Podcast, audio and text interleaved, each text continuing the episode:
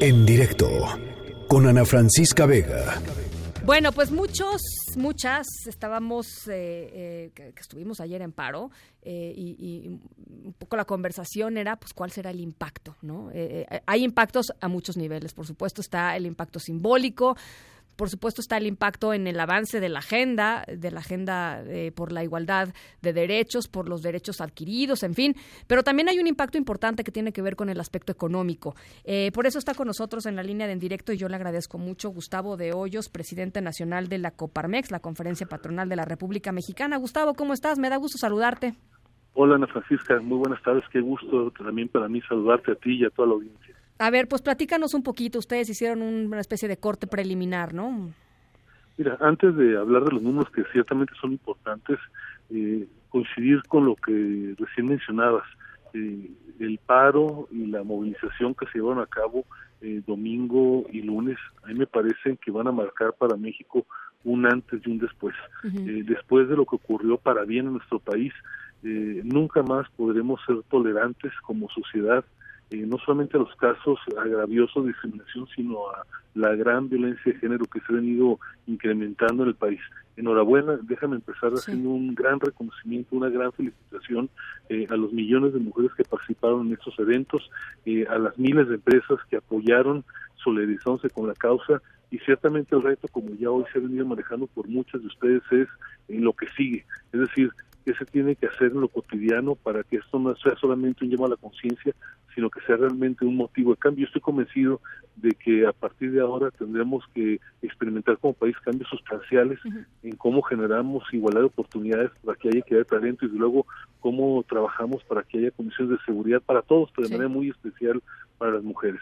Oye, fíjate, que ahora que lo dices, creo que es importante platicar un poquito sobre esto. Estábamos hablando al inicio del programa con un, par de académicas que hicieron una, pues una encuesta en línea más o menos, eh, se podría decir un ejercicio, digamos, eh, eh, en, línea, que tenía que ver con una serie de preguntas que las mujeres que trabajan iban respondiendo. Han respondido más de 700, 600 y cacho de mujeres sobre, sobre el paro y sobre la respuesta de sus lugares de trabajo. Y me llamó la atención, eh, Gustavo, que eh, de acuerdo con las respuestas de las mujeres, los lugares menos abiertos a eh, pues a, reconocer el derecho a las mujeres a parar eh, tenían que ver con las empresas no a diferencia de los centros de estudio por ejemplo o de los de las instituciones gubernamentales.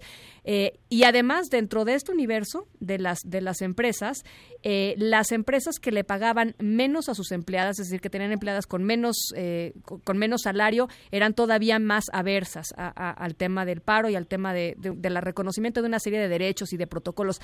Ahí hay un, un montón de cosas que hacer, ¿no? Desde luego que sí. No conozco eh, los detalles de este estudio que está en marcha, pero ciertamente tenemos muchísimo que mejorar, muchísimo que cambiar las empresas.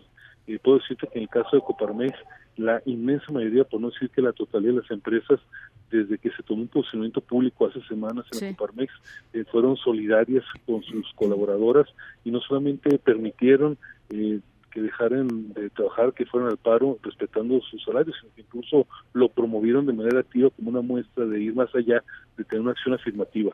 En la cooperativa debo decirte que es una cultura que no empezó hace unos meses, es un cambio que venimos gestando y trabajando desde hace ya bastantes años, pero enhorabuena para que ese tema ahora en la claro. se haya vuelto algo, digamos, de una prioridad nacional. Eh, ojalá, no dudaría nada de estas cifras que acabas de dar a conocer, eh, desde luego que las empresas están más comprometidas en lo general con sus colaboradores no solamente ven este apoyo en términos de salarios, sino en términos de todos los derechos que están asociados. Eh, ojalá que las empresas que no entendieron eh, la gravedad del tema, la relevancia de apoyar ahora que ha hecho público los resultados, tomen conciencia y lo hagamos de manera mucho más uniforme. En el caso, como es, insisto, estamos absolutamente y totalmente apostados en esa dirección. Bueno, pues ahora sí te parece si le entramos al tema de, de, las, de los impactos de las, de las cifras. Sí, todavía esta fecha es reciente para tener números exactos.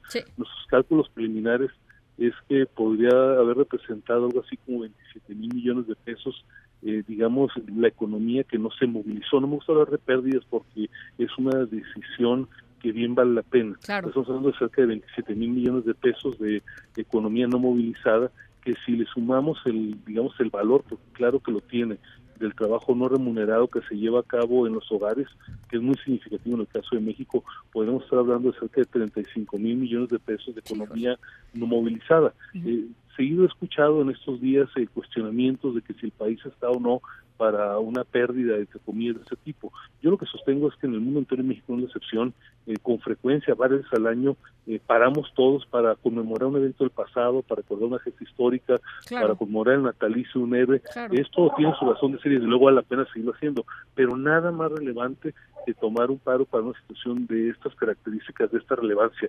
Si hay que apostarle de repente al, al asueto para recordar lo que se hizo hace 300, 200, 100 o 60 años, mucho más vale la pena hacerlo para una causa que nos incumbe a todos y que es absolutamente del momento.